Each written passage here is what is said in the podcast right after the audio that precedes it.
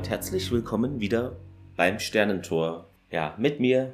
Ich bin Clemens. Vielleicht kennt ihr auch meinen Serienpodcast-Erfolge. Und an meiner Seite ist wie immer auch der Thomas, ihr kennt mich vielleicht von der dritten Macht. Hallo, liebe Hörer und Rinnen. Genau, alle anderen Tiere auch.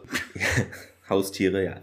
Ich weiß nicht, ja. ich weiß nicht, hören Tiere Podcasts? Das also bei so Serien oder so gibt es ja hm. immer wieder Screenshots, äh, so Bilder von Leuten, die mitgucken. irgendwie. Ja, ja, genau, die ja. Fotos von ihren Tieren machen, die dann auf dem Monitor starren. Oder ne, bei den Simpsons gab es ja auch das ein oder andere Mal, dass die Katze dann am Fernseher irgendwie das Ding betatscht oder so. Ich weiß gar nicht, hören, würden Tiere, ich weiß es nicht weiß man nicht, ob die da nicht doch die optischen Reize noch brauchen. Wurde ja. das schon erforscht, ne? Das ist ein völlig neues Feld. Genau. Also wenn jemand damit reich wird, wir haben es erfunden, da muss dann Tantiem her. Also genau, nehmen wir sehr gerne natürlich. Ja. ja, wie immer zum Feedback, da gibt es zwei Einträge. Einmal von unserem Hörer Seth Brundle. Er schrieb uns, Moin zusammen, mein heutiger Freitag ist ein Stargate-Freitag, denn ich muss noch die aktuellen Folgen von Podcast Sternentor und Chef Fontaine nachholen. Also jetzt stimmt die Reihenfolge.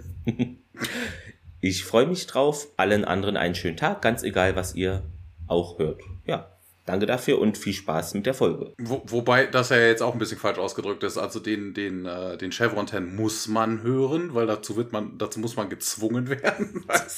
und uns will man hören. Das ist schon ein Unterschied. es bahnt sich Beef an.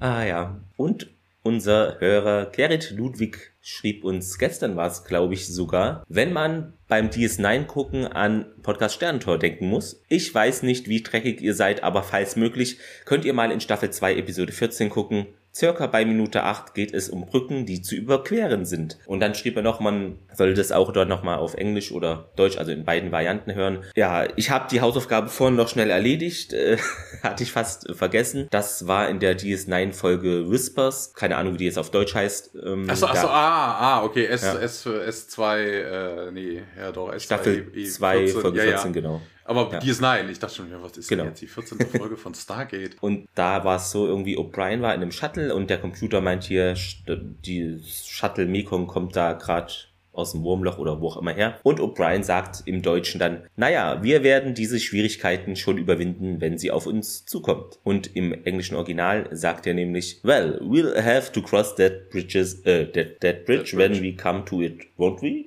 Und, ja, ja, okay, O'Neill hat so was ähnliches gesagt, ja, bestimmt. Genau, und also diese Brückenthematik äh, lässt uns anscheinend nicht los und taucht auch in anderen Sci-Fi-Serien auf. Interessant. Warte, wobei, jetzt, jetzt muss ich gerade mal nachgucken. Ähm, IMDB.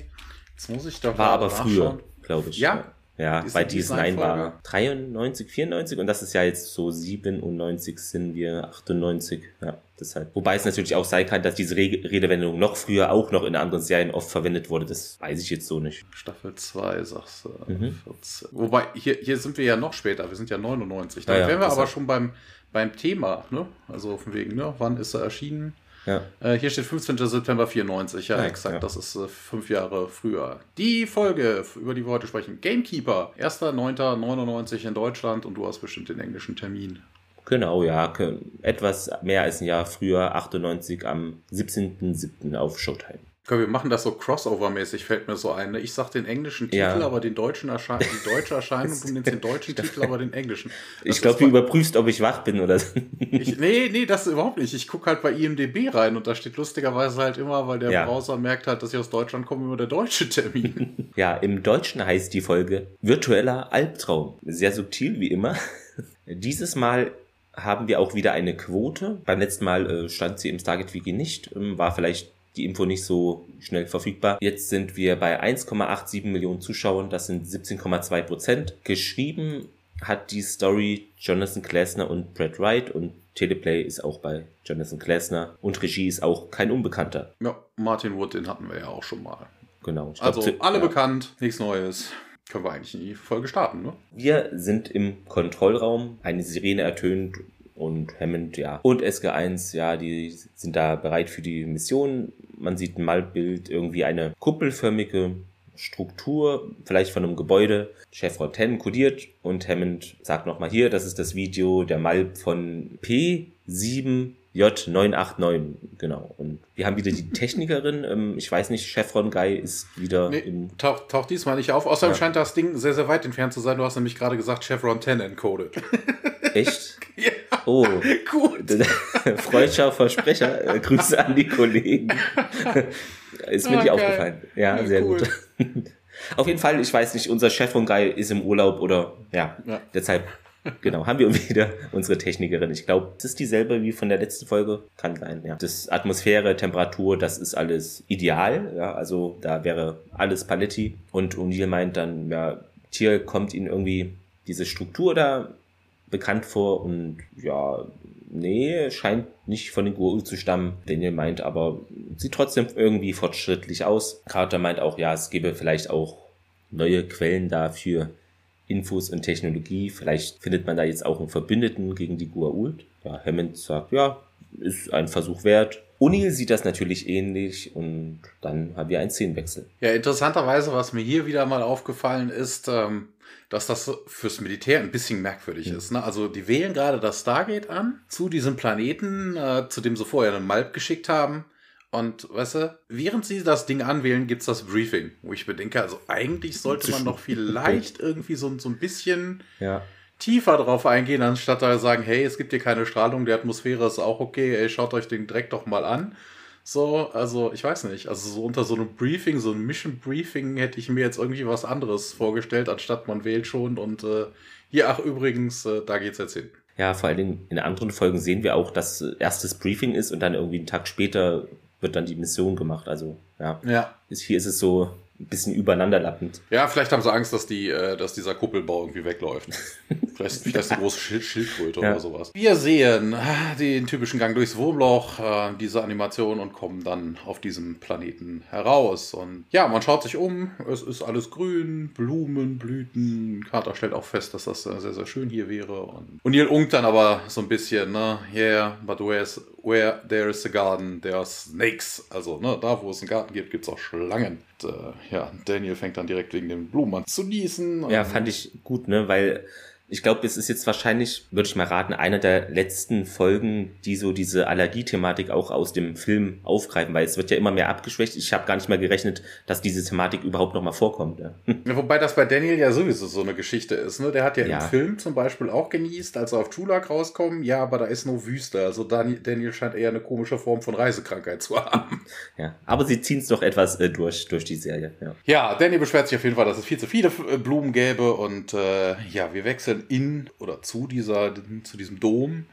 Und äh, ja, da gibt es eine Tür, SG1 geht da durch, als die sich automatisch öffnen, ne, ziehen ihre Waffen. Und, äh, ja, da drin ist noch mal mehr, ne, also sieht mehr so nach tropischem Garten aus. Draußen war zwar auch grün, aber hier drin sieht halt wirklich aus wie ein Garten. Ne? Schön geschnittene Blümchen, angelegte Beete und äh, ja, dort sieht man aber nicht nur Natur und Wege, dort sieht man auch so, ja, so, ja, Stühle kann man es ja eigentlich nennen, nicht nennen, so, mehr so, mehr so Andruck liegen oder sowas im Senkrechten. Na, da liegen irgendwelche Gestalten drunter, die sind alle so ein bisschen verhüllt, also da ist so, so eine Art äh, schwarze, schwarze Gase drüber und äh, da schauen auch irgendwelche äh, Leitungen raus und so. Also die Leute scheinen da irgendwie angeschlossen zu sein. Ja, man schaut sich die genauer an. Ne? Daniel sagte auch, die sind menschlich und Tier stellt sogar fest, dass sie atmen. Ja, und, äh, und ja, was könnte das denn hier sein? Ne? Zeigt dann auf einen dieser Stühle und äh, keine Ahnung, Carter vermutet irgendeine medizinische medizinische Anlage. Suspended Animation, sagt sie, könnte das vielleicht sein. Ja, ne, sie schauen sich weiter um und dann rein zufällig, da muss ich ja sagen, das ist ja wirklich so ein Zufall. Sie finden nämlich auf jeden Fall vier unbelegte von Stühle, ne? also rein, rein zufällig. Die stehen auch passiert, alle ja. nebeneinander und so, ja, das ist schon, äh, ja, Carter stellt nochmal fest, dass das irgendwie viel, viel äh, fortschrittlicher wäre als die menschliche Technologie und in dem Moment, da kommen dann so diese Leitungen, die da bis jetzt nur rum hingen, ähm, schnappen sich dann SG1 und ziehen sie dann da rein und ja, ne, man sieht dann O'Neill in Nahaufnahme und dann kommen so rechts und links an seiner Stirn kommen so, kommen zwei von diesen Anschlüssen. Und, äh, als sie seinen Kopf berühren, dann fällt er wohl in Ohnmacht oder beginnt zu schlafen, auf jeden Fall Augen zu und äh, ja, damit endet der Teaser. Was ich interessant fand an der Szene, ähm, Daniel meint dann ja auch irgendwie, ja, die sind menschlich und wir als Zuschauer sehen eigentlich schon davor durch diesen schwarzdämmerigen Schleier oder was die vorm Gesicht haben, sind schon wahrscheinlich Menschen. Also er stellt es dann nochmal so offensichtlich fest, aber kann man eigentlich auch schon so erkennen. Ja, äh, ja das, ähm, das liegt vielleicht am deutschen Begriff.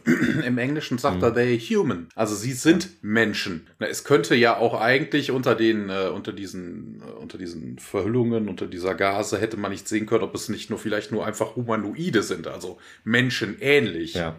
Na, also könnte ja, könnte auch, auch daran liegen. Was auch immer, irgendwas anderes sein, Bajorana oder was auch immer. Na, also, aber es ist nicht nur menschenähnlich, Daniel stellt halt fest im Englischen, dass es Menschen sind, nicht nur menschenähnliche. Ja, Szenenwechsel. Auf einmal sehen wir nun O'Neill und Tialk, die auf einer ja, offenen Fläche stehen. Da ist wohl ein verfallenes Bauernhaus und Hütte so. Daniel und Carter sind nicht da, also nur die zwei sind jetzt dort. Komischerweise haben die jetzt beide Militärkleidung, also ältere an und tragen auch so schwarze äh, Strickmützen Gewehre haben sie auch in der Hand. Und ja, sie schauen sich dann etwas äh, verwundert in, in der Umgebung um. Tier fragt dann auch nach, was das denn hier überhaupt von Ort sei. O'Neill kann das nicht äh, genau bestimmen, weiß das nicht. Und ja, Tialk meint, indem er sich so umschaut, hm, das könnte doch die Erde sein. Und O'Neill stimmt auch zu, ja, was passiert hier gerade, fragt Tialk. Äh, nee, fragt O'Neill. Und äh, Tialk stellt dann nochmal fest, ja, wir waren doch hier gerade auf PJ7989, aber ich weiß nicht, in der Synchro war es irgendwie dann falsch, denn bei mir haben die P7J989 gesagt. Ich weiß nicht, ob es im Original Ja, im Englischen ist es P, PJ7. Ja, ja. Gab es eine kleine Un Unstimmigkeit, aber gibt's immer mal. Moment, Moment, Moment. PJ7 sagen sie hier. Nee, das ist auch im Englischen so. Die okay. haben am Anfang, Hammond sagt, das ist P, ich glaube, da stand auch in den, äh, bei der IMDb als Fehler ja. drin. Hammond sagt am Anfang P7J989 genau. und hier sagen sie PJ7989.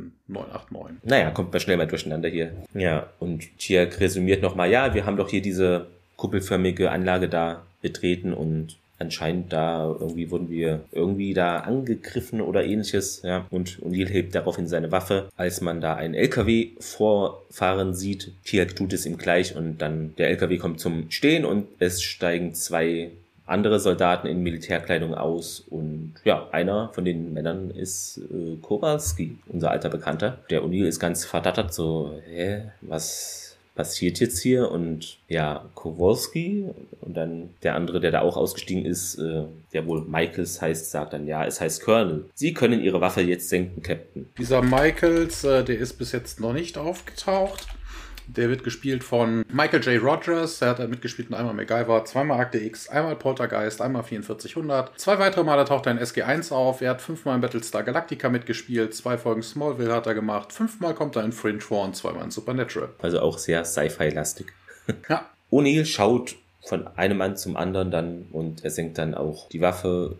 Tjelk macht dasselbe und äh, Kowalski fragt nach, hm, wieso bist denn du sehr ängstlich, Jack? Ja, und ihr dann vielleicht, weil ich es bin. Äh, ihr solltet beide tot sein. Kowalski und dieser Michaels schauen sich so grinsend an. Hm. Nach dem Motto, was, was stimmt denn jetzt mit dem? Mal wieder nicht. Und ja, der Michael sagt auch, ja, vier, okay, Jack, naja, hören Sie mal hier, wir haben hier die Informationen, die sind wohl gut. Äh, Sie halten den Boris tagsüber hier wohl fest und bringen ihn dann nachts in den Untergrund da und ja, irgendwie beim letzten Überflug haben unsere Vögel, also Flugzeuge da wohl bestätigt, keine Scharfschützen. Es wären wohl nur zwei Wachen da in diesem Gebäude. Ein Kinderspiel, das sollte doch so zu handeln sein. Das ist hier nicht also wir werden da nicht draufgehen dabei. Also auch interessant, das habe ich mir auch gedacht, so wegen, was ist das denn für eine komische Überwachung? Also, was ich, also wir wissen ja an der Stelle noch nicht, wo, nee. wer, wer oder was dieser Boris ist, ne? Aber interessanterweise sagen sie ja von wegen, hey, in diesem, in diesem Haus, da wird der Boris tagsüber gefangen gehalten und äh, nachts bringen sie den in den Keller. Ich denke, warum sollte ich den nachts in den Keller sperren? Zum Lachen gehen die in den Keller, oder? Ist, also, oh, ja. Also ich, ich hätte es andersrum verstanden. Also wenn man das geheim halten will, dass er da ist, dass man den nachts rausholt, sodass er sich mal ein bisschen bewegen kann oder genau. so. Ne? Weil nachts ist wenig Volk unterwegs, äh, da könnte man den nicht unbedingt mitkriegen. Der könnte auch vielleicht draußen im Garten mal ein Ründchen drehen und einen Taste sperrst in den Keller, damit er von niemandem gesehen wird. Aber in der Kombination macht ja. das irgendwie keinen Sinn. Etwas ungewöhnlich. Ja, aber O'Neill bleibt bei seiner Meinung, nee, hier in der Tat, hier werdet ihr sterben und ja, die gucken dann nun etwas schon kritischer den O'Neill an und ziehen ihre Ausrüstung dann aber weiter an und O'Neill wendet sich an Tierk und jetzt erfährt man auch überhaupt, was jetzt das für eine Szenerie ist. Ich war 1982 auf der Mission in der damaligen DDR und ja, wir sollten da einen russischen Agenten da aus dem Haus äh, holen und das ging halt alles schief. Wobei das jetzt an der Stelle auch interessant ist. Ne? Hier erfahren wir, wer dieser Boris ist, ein russischer Agent. Mhm. Ja, wir sind in äh, wir sind in der DDR. Und jetzt fragt man sich, warum dieser russische Agent in der DDR gefangen gehalten wird. Ja, das, ist also das, das ist schon. das ist schon merkwürdig, weil normalerweise, ich habe letztens noch eine Doku gesehen, die Russen waren eigentlich und das waren die Übermenschen in der DDR. Also wenn du einen Volkspolizisten hast und äh, im Gegensatz dazu einen russischen Soldaten, der irgendeinen Unsinn gemacht hat, meinst du mal, dass die Volkspolizei da hätte irgendwas machen dürfen? Nee. Vielleicht haben sie sich irgendwie äh, das äh, verschrieben und meinen, ja, es war irgendwie ein Amerikaner. ja, so, so ein Doppelagent oder genau. so ein Überläufer, aber das wird hier halt nirgendwo erwähnt. Ne? Also. Ja. Könnte aber sein, ja. Ist etwas unklar, stimmt schon. Aber nochmal, ich habe mir, ähm, ich muss da nochmal eingreifen, hier haben wir die Jahreszahl 1982. Ähm, ich weiß nicht, ob ich mir das später aufgeschrieben habe oder ob ich da irgendwie was vergessen habe. In der IMDB gibt es hier auch einen Fehler genannt. Wir haben das Jahr 1982 und die benutzen eine Waffe, die es erst deutlich später gab. Ja, das hatte ich auch gelesen, stimmt. Ja, ja. ja dieser Michaels meint nun ja hier, sind Sie bereit auszurücken, Captain? Und O'Neill, äh, nee, denn das ist nicht echt. Das kann ja nicht sein. Und dann der aber weiter, ja doch, das ist doch real hier. Ihre Hinhaltetaktik äh, bringt nur die Einheit in Gefahr. Los geht's. Und O'Neill, nein, äh, weil ich träume bestimmt oder halluziniere.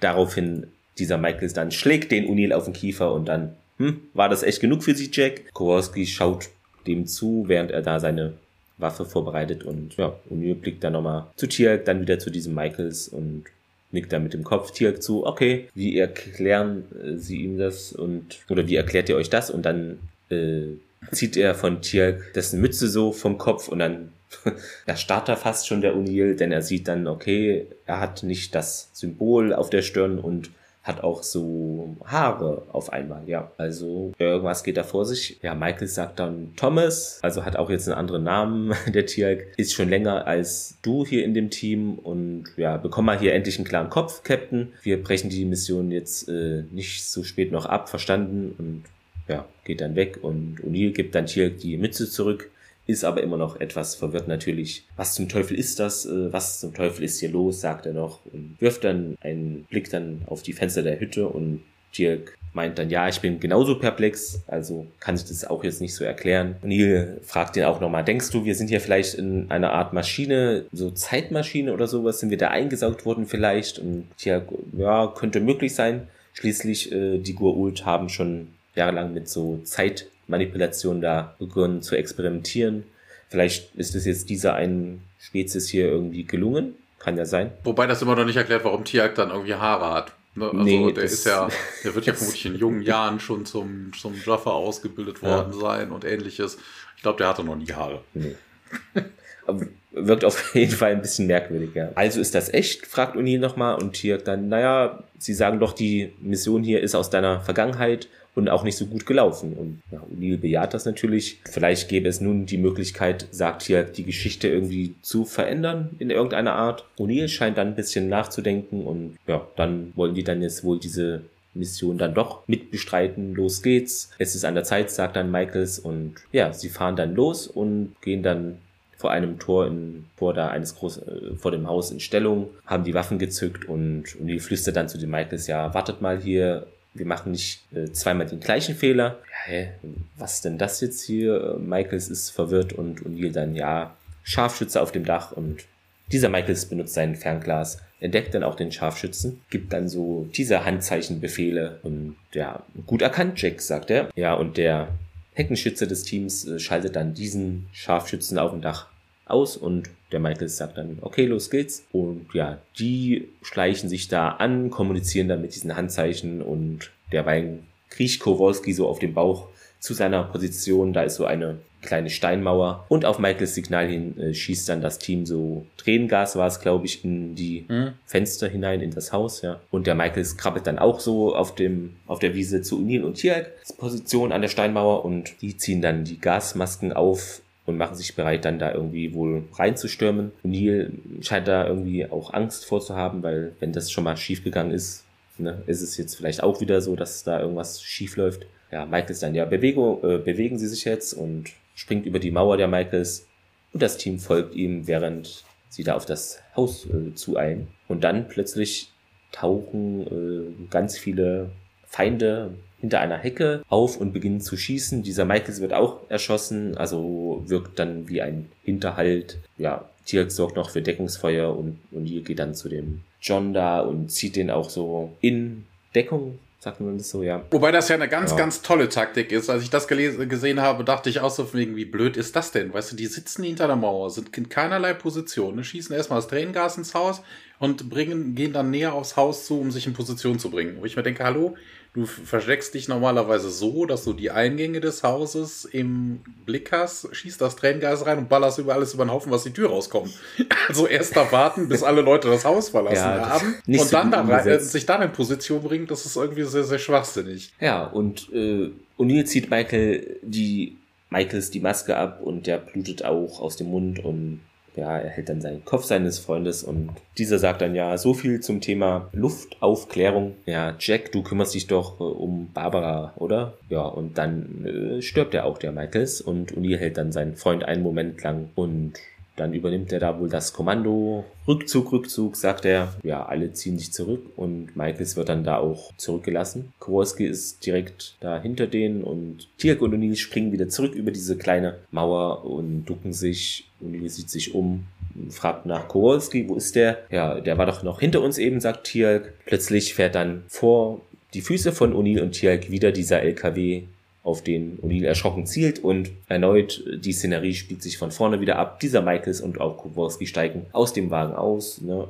so wie eben und irgendwie der Michaels wieder, ja, nehmen Sie die Waffe runter, Captain und O'Neill ist immer noch natürlich irritiert, was denn, weil er ja eben dort gestorben war in der Szene. Tjalk ist auch verwirrt und dann haben wir einen Szenenwechsel. Wobei, ja, das ist aber ein merkwürdiger Time Loop, ne? Das ist ja so ein bisschen wie täglich grüßt das Murmeltier. So ähnlich. Aber der Time Loop ist nicht korrekt, weil die haben ja sich am Anfang, als sie da hingekommen sind, waren sehr deutlich dort. Die war ja irgendwie am, am äh, deutlich weiter dem, weg von ja. genau am Eingang ja, des Anwesens. Ne? Da war so ein Torbogen auf der Fahrbahn, genau. wo du durchfahren konntest und diese Mauer ist deutlich näher am Haus. Ja. Also die Sinnhaftigkeit dieses Time Loops ergibt sich mir nicht. Also wenn du diese, diese, also das ist ja wirklich eine ganz, ganz kleine Mauer, da kannst du dich gerade mal ja. wirklich geduckt hinter bewegen. Wenn der jetzt einfach mal in Plain Sight so ein LKW vorfährt, ein militärischer LKW, ist vielleicht nicht die geschickteste Art und Weise, sich anzuschleichen. Der Eismann ist da. genau, jetzt ein Zeichen drauf gemacht. Ah, ja. ja, wir wechseln in ein Museum. Carter und Daniel finden sich da drin und äh, ja, da gibt's ägyptische Artefakte und äh, die beiden sehen so ein bisschen 70er-mäßig aus und Daniel ist auch ein bisschen verwirrt hier, was, was ist denn passiert und Carter weiß es aber auch nicht und äh, Daniel guckt sich sein komisches Dashiki-Shirt an und hey, das kommt mir doch irgendwie bekannt vor, als er sich dann weiter umschaut und äh, oh ja, das ist das Museum, New York Museum of Art. Da wäre er wohl ganz, ganz oft gewesen. Und ja, wir hören im Hintergrund äh, eine, eine Stimme, die so ein paar Befehle gibt. Melbourne ist der Name, gespielt von Rob Murray Duncan, einmal Viper, ein weiteres Mal SG1 und achtmal First Wave als, als äh, Mavis. Habe ich nie geguckt, dementsprechend keine Ahnung, wer das genau ist. Aber Nicht zu verwechseln mit unserem Colonel Mayborn. Also genau, Mayborn, Melbourne. äh, ja, ja, auch nicht mit der, mit der äh, australischen Stadt zu verwechseln. Ne? Da ja. gibt es auch Melbourne mit O-U und R-N-E. E ist, glaube ich, am Ende, ne? Dass sie ist Melbourne. Melbourne, das ist scheinbar der Vorname, weil jemand anderes antwortet darauf, nämlich Yes, Dr. Jackson. Also es ist Melbourne Jackson. Daniel, no, no, und das, ne, hier, äh, keine Ahnung. Und äh, Daniel kommt den Stimmen irgendwie näher und eine weibliche Museumsangestellte versucht sie aufzuhalten, sagt so, hier, die Ecke ist nicht für, für die Öffentlichkeit noch nicht freigegeben und Daniel wuselt sich da aber durch und Carter folgt und äh, man hört und sieht wieder diesen Melbourne, der sagt, ja, hier, vorsichtig mit der Steinplatte und also die, die bauen da so eine Art Tempel nach, ne, mit dem Kran und so. Ne, gibt ein paar Säulen, darunter steht auch eine Frau, Claire genannt, äh, das ist wohl Mrs. Jackson und äh, sie stellt fest, ja, hier, das, das schwingt so ein bisschen und ähm, die Dame wird übrigens gespielt, also die Mutter von Daniel wird gespielt von Lisa Bunting, die hat einmal in der Highlander-Serie mitgespielt, einmal in Akte X, einmal in First Wave und als äh, Sozialarbeiterin in Deadpool 2.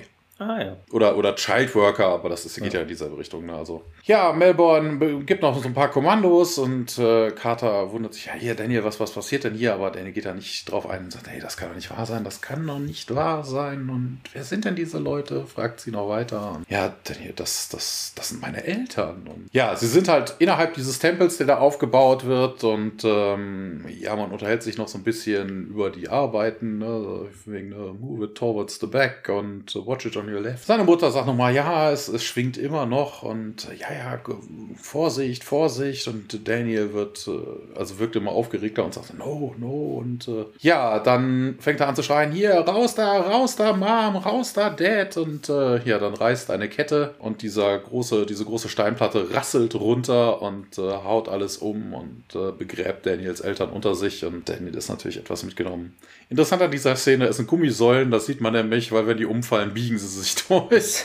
ja, und auch die, die großen Steine, das äh, wirkt nicht so schwer. Ja, und äh, ja, nach dem traurigen Ende von Daniels Eltern kommt ein Szenenwechsel. Es geht zurück nach Ostdeutschland. Äh, O'Neill ist hinter einem Baum, hat sich da positioniert und geht dann zum nächsten, duckt sich dahinter gefolgt von Tialk und er flüstert ihm zu, ja, das ist real. Jedes Detail alle hier, das stimmt alles, warum sollte ich das hier nochmal äh, durchmachen? Und Tierk meint, ja, wenn jemand hier so eine fortschrittliche Technology benutzt, äh, um uns hierher zu schicken, dann vielleicht um die Geschichte zu reparieren. Hat er eigentlich vor fünf Minuten schon mal fast den gleichen Satz gesagt. Naja, und hier dann, ja, siehst du, das hier, das ist, es ist Geschichte, es ist vorbei, es ist passiert, ich kann nichts mehr ändern. Aber Tialk bleibt dann bei seiner Meinung, ja, wenn sie hier bleiben und nichts tun, wird äh, das auch nichts ändern. Und Uni denkt da kurz nach, hm, oh Gott, hm, naja, na gut. Sie rücken dann weiter davor. Der Scharfschütze auf dem Dach äh, wird erneut jetzt wie vorhin getötet. Das Signal wird gegeben und wieder das Tränengas in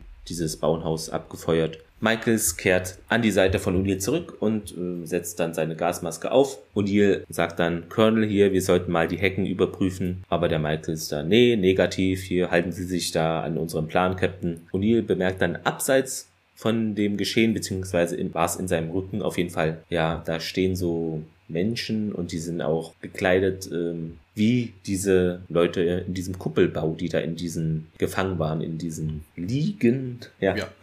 sind so schwarz gekleidet, beobachten die Szenerie ganz merkwürdig irgendwie. Er zeigt dann auch auf die so und hier sieht die dann auch. Das Foreshadowing, das ist schon die Trauergemeinde für da, dafür, dass äh, halt der, der Michaels da umkommt.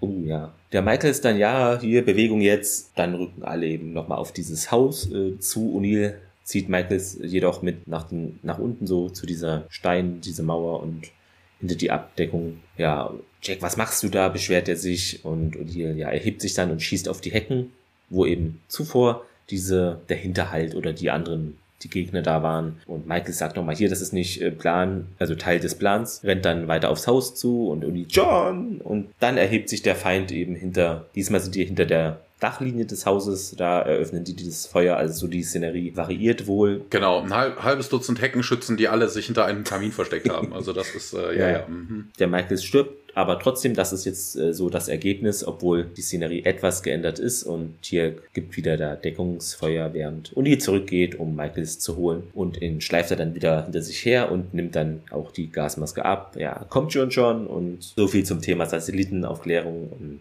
ja, kümmerst du dich um Barbara? Also das haben wir eben auch schon gesehen. Wobei das, ja, wobei das natürlich totaler Quatsch ist. Ne? Also die Satellitenaufklärung kann sagen, ja, dass im Zeitpunkt, als der Satellit darüber geflogen ist, da keine großartigen Truppenbewegungen oder ähnliches waren. Aber hallo bitte, du hast ja nicht den Satelliten direkt äh, auf deinem Handy oder sowas nur vor dir und kannst von oben gucken, ja. schaust dann da rein, oh, da ist keiner oder so, mach einen Schritt vorwärts und plötzlich sind da ein Dutzend Leute. Ne, sondern ja, du hast irgendwann diese Satellitenüberwachung gab, ein paar Tage oder so. Und die Leute haben sich an dem Tag halt auf dem Dach versteckt. Ja, was soll das, denn das? das ging nur in dem Film hier. Wie, äh, der Staatsfeind Nummer 1 und in der Serie 24. Ja.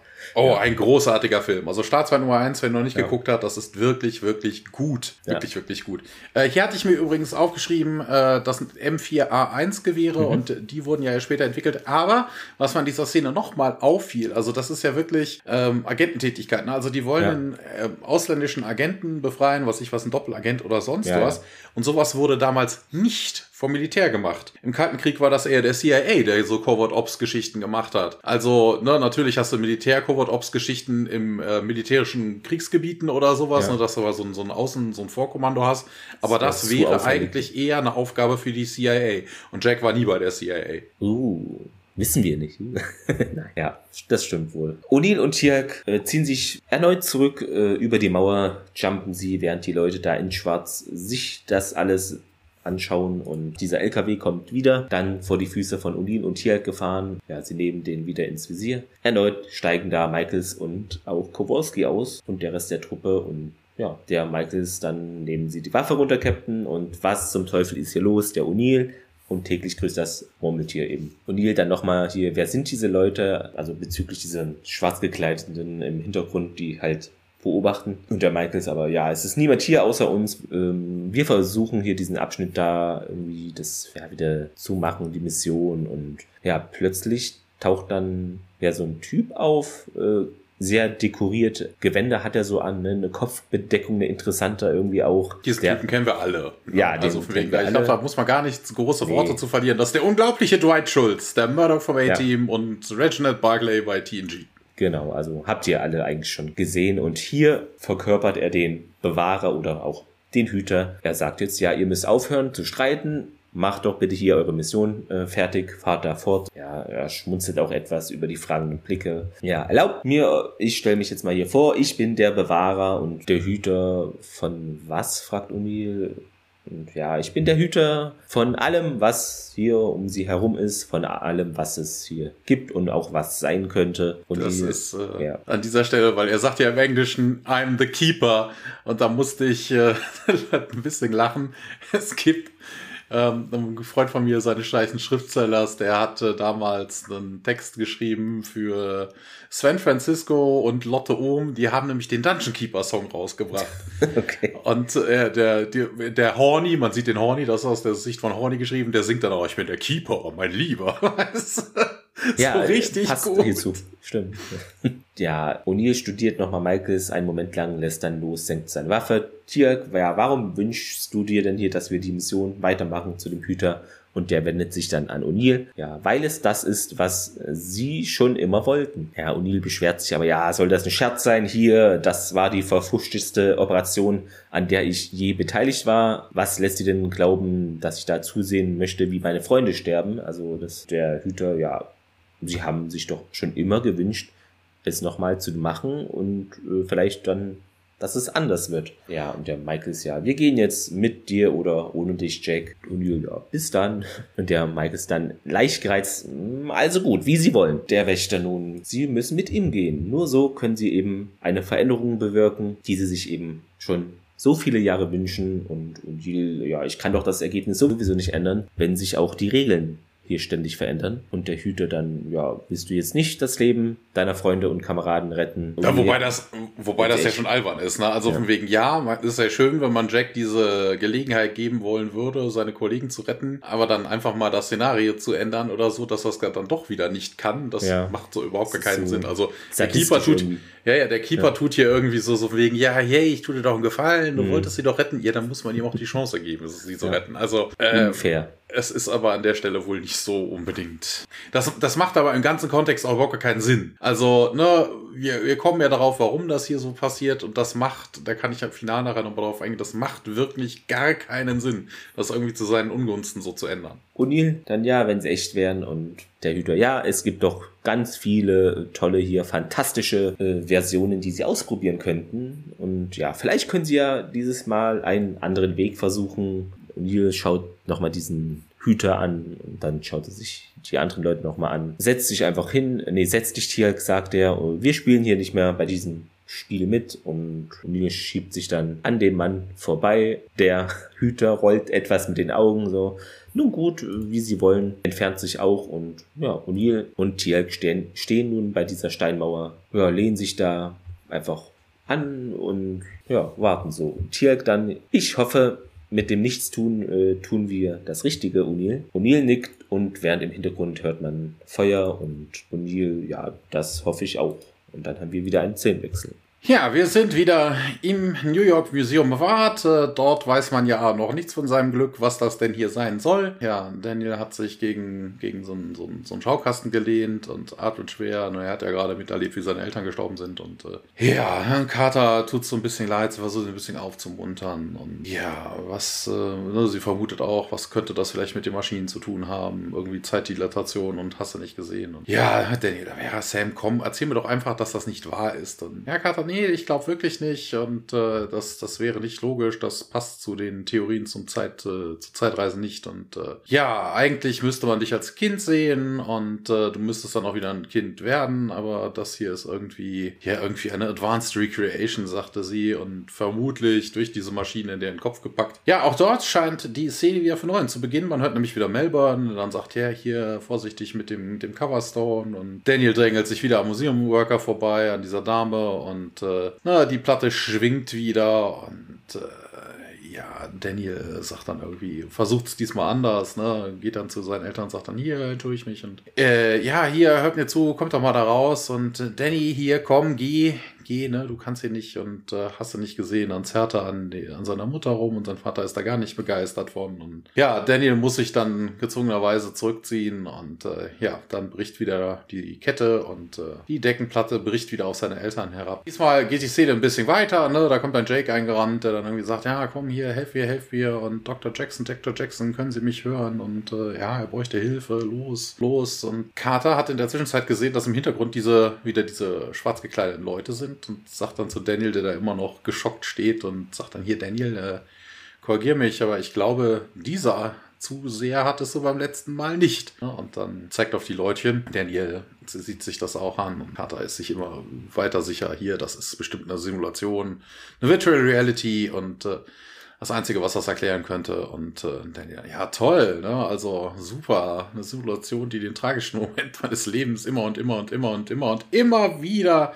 wiederholt. Äh, Carter vermutet, dass es vielleicht daran liegt, dass sie, dass das seine stärkste Erinnerung sei. Und äh, Daniel sagt dann, hey, sie haben mich Danny genannt, als wäre ich noch immer ein kleines Kind. Und ja, Carter sagt dann, ja, hier von wegen, na, hier, klar, kein Problem. Ne, in, in dieser, in deiner Erinnerung warst du ja auch ein kleines Kind. Ne, also in dieser Simulation wirst du deshalb auch eins sein. Aber interessant, also da ist die Simulation auch nicht so sonderlich stringent. Wenn das, wenn er wirklich als kleines Kind dort spielen würde, ne, und man sich selber halt immer noch als erwachsen sieht, das ist ja okay, ne, die anderen Leute niemanden als Kind ja, war. Warum sollte einen dann die Museumsangestellte, die den Danny Boy natürlich kennt, dann irgendwie aufhalten, als wäre ein x-beliebiger Museumsgast, der da nicht hingehört. Vor allen Dingen ist der dann bestimmt bei den Ausgrabungen auch immer mit vor Ort gewesen, so. Deshalb, ja, ja, ja, eben, ne? Also man müsste ihn kennen. Also da, da ist irgendwie so ein Denkfehler drin. Ja, Daniel erzählt dann, ja, hm, ich habe überlegt, ob ich irgendwas anderes hätte machen können. Und äh, Carter dann, ja, hier, könntest du doch ausprobieren. Und äh, ja, dann kommt der Keeper an und sagt, ja, wäre das nicht toll, ne? Klatscht dich in die Hände, es fehlt nur noch, dass er kommt Dreier sagt. es ist lustigerweise einer dieser Museumsworker, die man im Hintergrund gesehen hat, der sich einfach in den Keeper morpht. Ja, hier ist deine Chance. Und dann, hä, bitte was? Was für eine Chance, fragt dann Carter. Ja, hier, die Chance, diesen Moment äh, zu ändern. Da gibt es haufenweise Variationen und äh, ne, du könntest halt ausprobieren, ob du irgendwie einen Unterschied machen könntest und äh, hey, wer bist denn du? Und äh, ja, hey, hier, ich bin der Keeper und äh, auch wieder hier diese dampfhorde Diskussion, die so beim letzten Mal hatten, ist irgendwie so eigentlich Dialog-Recycling und dann der Keeper off und ja, hier der Keeper von diesem ganzen Ort und äh, ja, wo sind wir denn? fragt dann Carter und der Keeper dann, ja, ey, natürlich hier, ähm, ich glaube, das nennt sich Musik auf Art. Oh. Weißt du?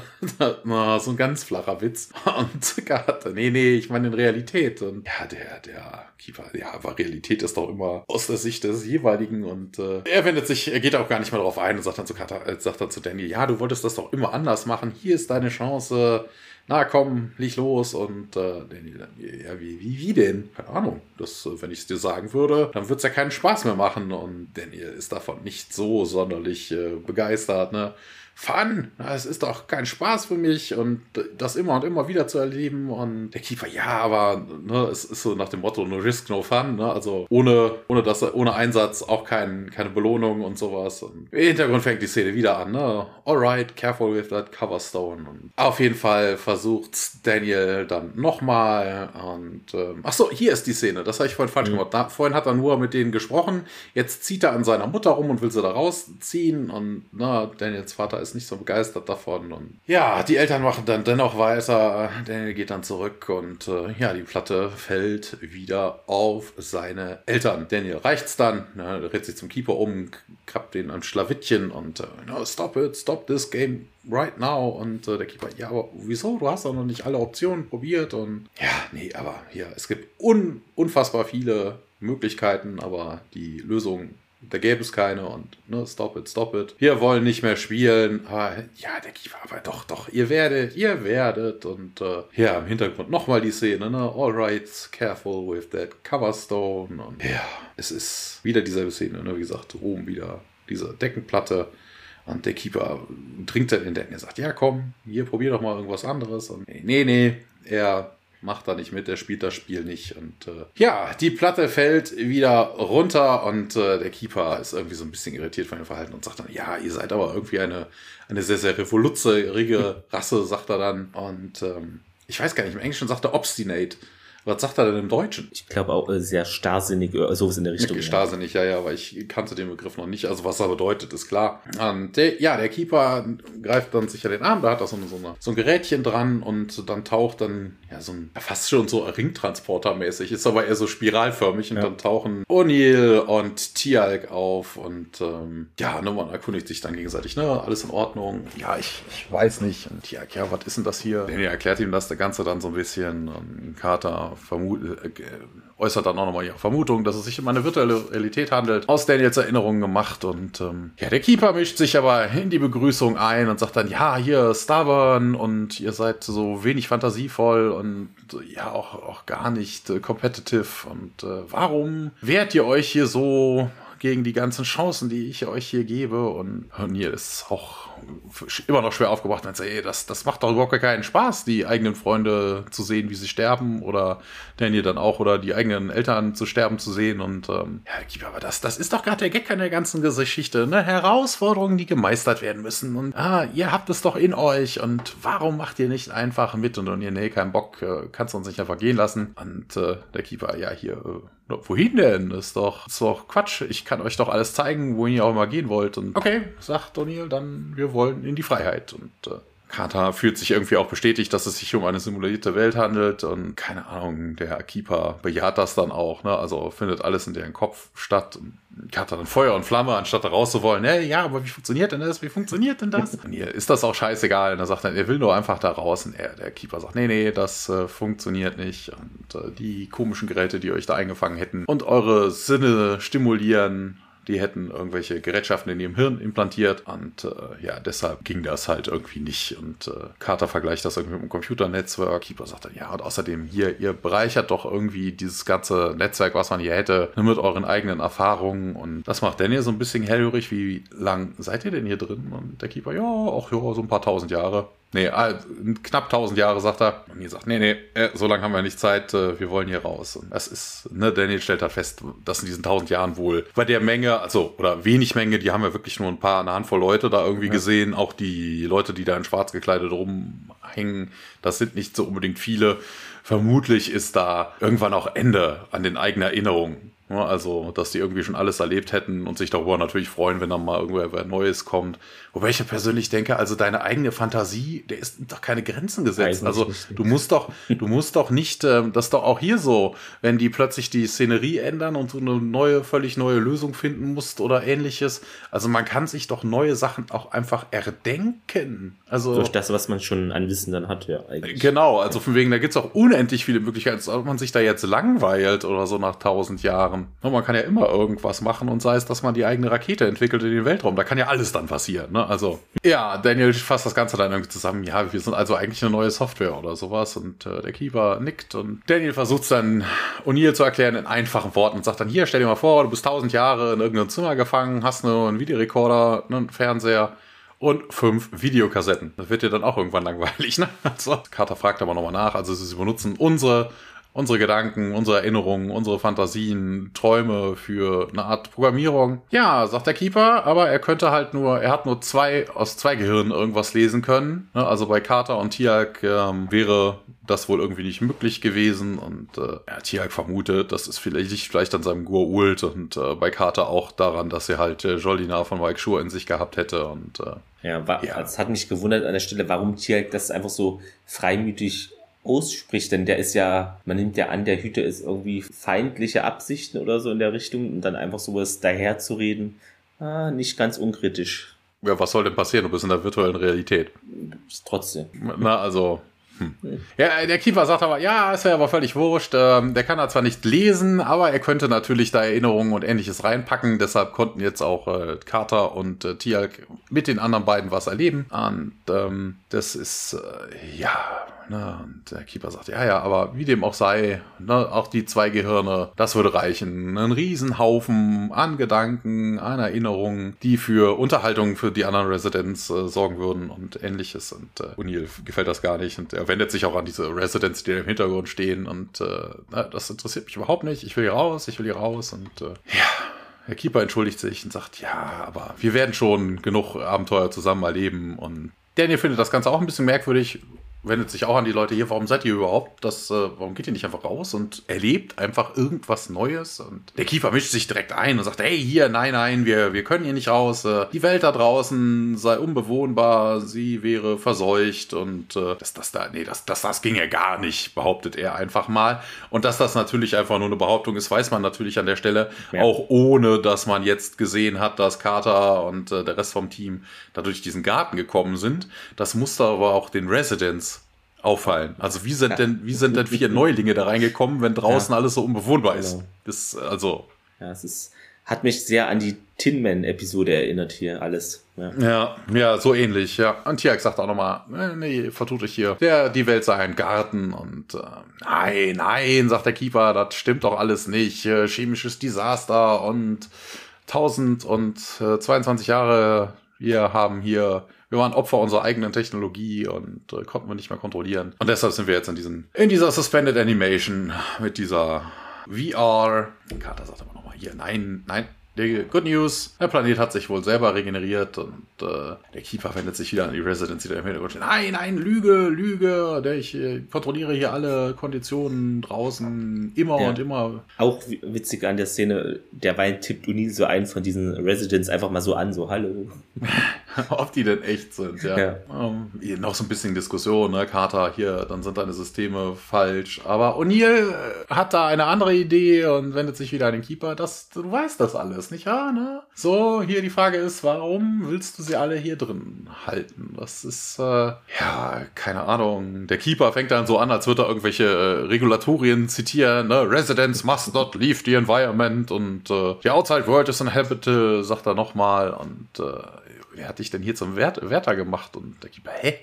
Ja, du bist doch derjenige, der hier da alles, alles am Laufen hält und ähm, sagt Daniel, ja, der Keeper, das ist mein Design, ich bin der Schöpfer, ich bin der Keeper und ah, sagt O'Neill, ne? Wenn also die Residents äh, alle rausgehen, verlierst du die Kontrolle und er wendet sich wieder in Residents, ne? Der Typ lügt zu euch und der hat euch hier gefangen, er hält euch hier gefangen und ja, der Keeper benutzt wieder sein Armgerät und diese Residents, die da alle rumstehen, sind jetzt auch wieder in so einer Spirale und äh, sind dann plötzlich weg Ne, der Keeper auch. Und, äh, nee, Quatsch, der Keeper bleibt da mit zusammen mit SG1, aber wie gesagt, der Rest ist weg und äh, ja, und ihr sagt, ja, super, ne? Jetzt können sie die Wahrheit nicht mehr hören und ey, ihr könnt doch nicht ihr, ihre Geister vergiften und ja, Daniel versucht dann auf eine andere Art und Weise ihn zu überzeugen, sagt dann, ja, wenn wir, äh, wenn du uns aber hier lässt, werden wir immer weiter mit ihnen agieren und werden sie auch dann davon überzeugen, ne? Also vor allen Dingen, wenn wir dazu gedacht sind, dass wir neue Software für sie sind. Also der Keeper sagt, okay, ihr seid hier unerwünscht,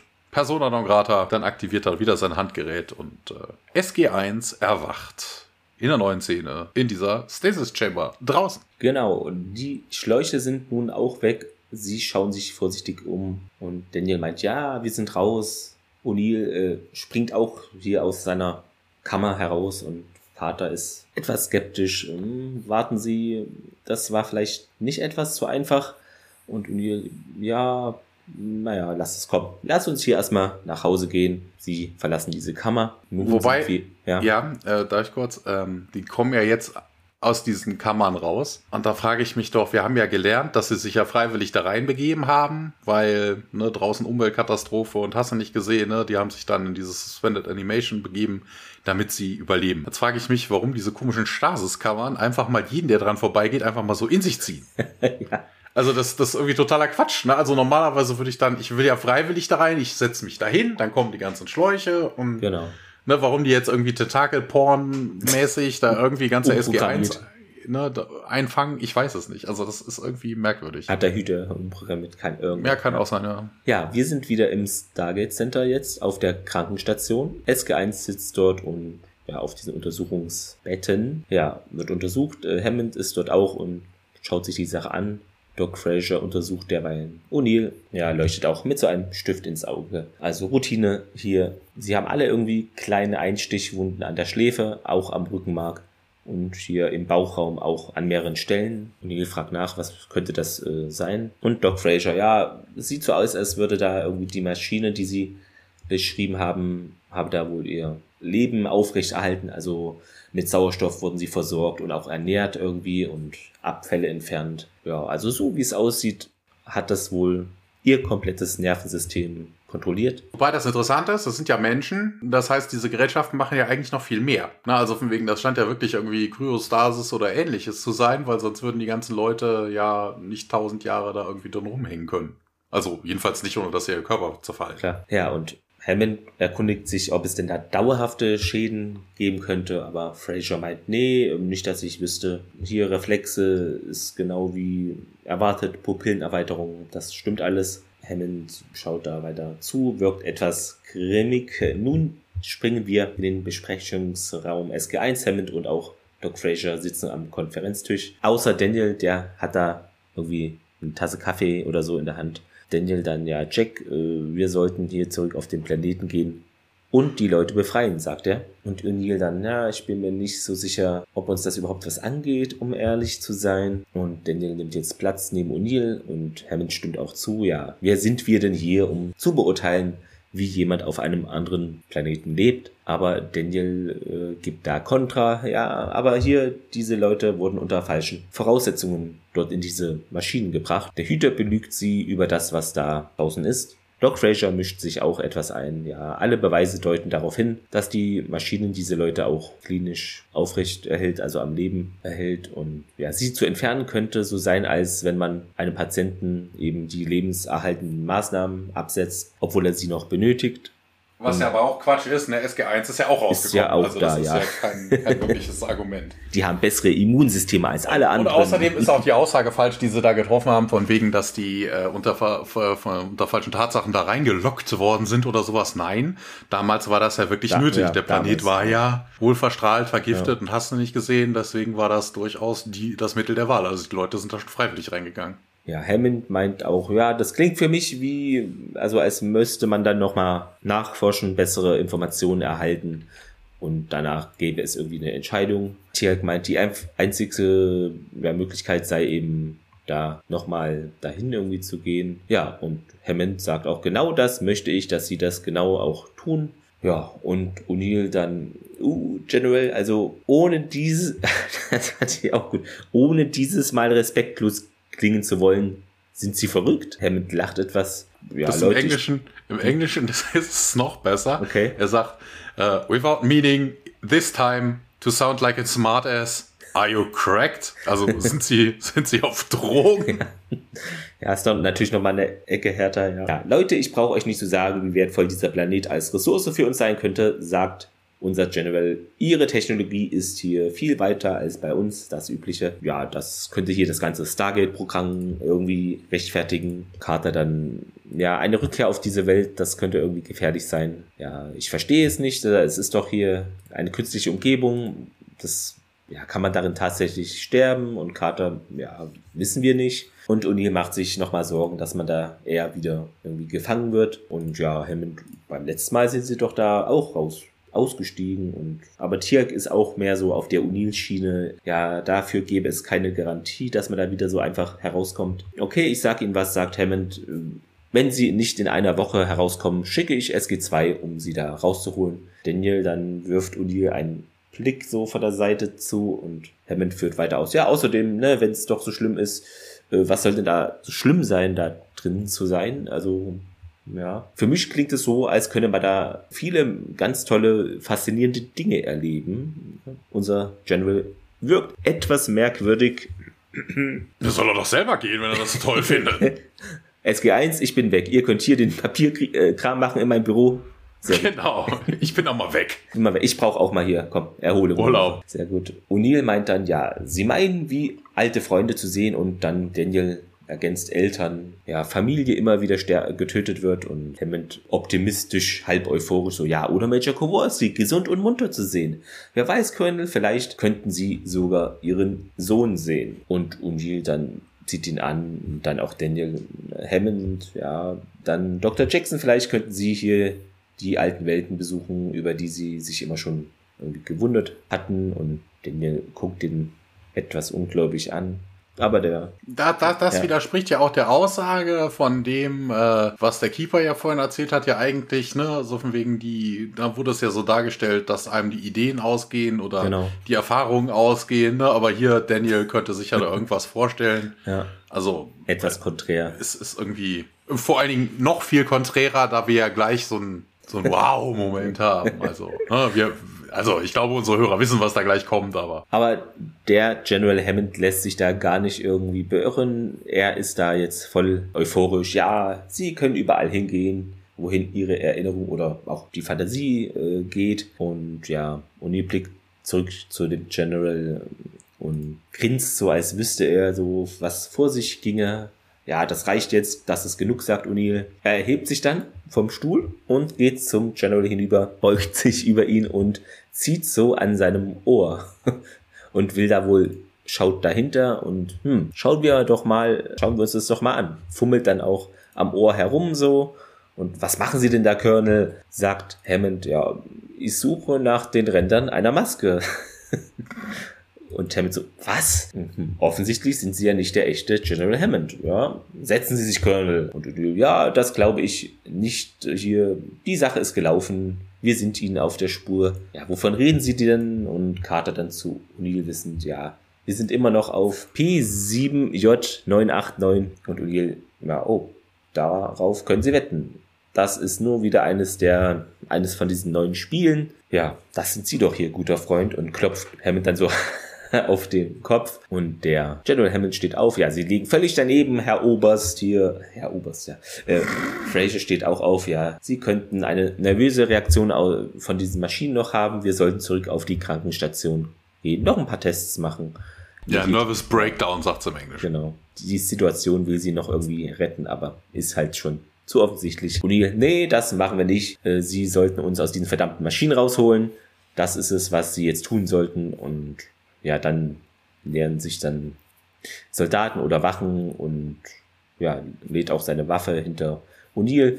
Tiel steht auch auf, alarmiert, oh, was? Und Hammond, äh, Colonel hier, ihr Ungehorsam, dann, das stellt meine Geduld jetzt äh, auf die Probe, dass sie haben jetzt die letzte Chance, äh, meine Befehle zu befolgen und sich den Residenten der künstlichen Welt anzuschließen. Carter meint dann, ja, hier Anwohner und ja, nickt jetzt und ja, so hat der Hüter sie doch immer genannt hier, Residence. Ne? Carter und Daniel stehen auf und Hammond, ja, gehen Sie nun wieder rein oder nicht, Colonel? Neil, ja, ich bin schon da drin. Ja, andere Wachen kommen noch in den Besprechungsraum und Hammond dann, ja, stellen Sie SG1 unter Arrest und ja, Isolationshaft und sie dürfen mit niemandem darüber sprechen. Die bekommen nun alle Handschellen an, ja, werden eskortiert aus dem Besprechungsraum, während Hammond und Fraser da zusehen und dann haben wir wieder einen Szenenwechsel. Ja, das scheint ein Übersetzungsfehler zu sein. Mhm. Im Englischen sagt er nämlich, put them in isolation where they can speak no ah, okay. to no one. Also wo sie ja. sich mit niemandem unterhalten können. Und äh, interessanterweise, ne, er sagt ja Isolation, sie sollen mit niemandem reden. Interessanterweise sitzt SG1 danach in einer Zelle zusammen. Also sie können sich also unterhalten und zu allen Überflüssen dann noch zwei Wachen drin, mit denen man sich auch unterhalten könnte. Also, das ist nicht so der Gedanke nee. von Isolationshaft. ah, oh Mann, das ist einfach toll. Auch cool, die Überschrift. Ich weiß gar nicht, was es heißt. Äh, was ist denn SF Guard? Also hier steht, es ist Sci-Fi, Science Fiction Guard. Sarge, nee, ja, ich verstehe es auch nicht. Sarge, 2SFs Guard, Guard. Das ist bestimmt eine Rangabkürzung. Eine ja, das kann natürlich sein. Ach so, das ist, ah, Guard, ja, nicht Guards, ne, nicht das Verb, das ist 2FS Guard the Door, was auch immer ein SF ist.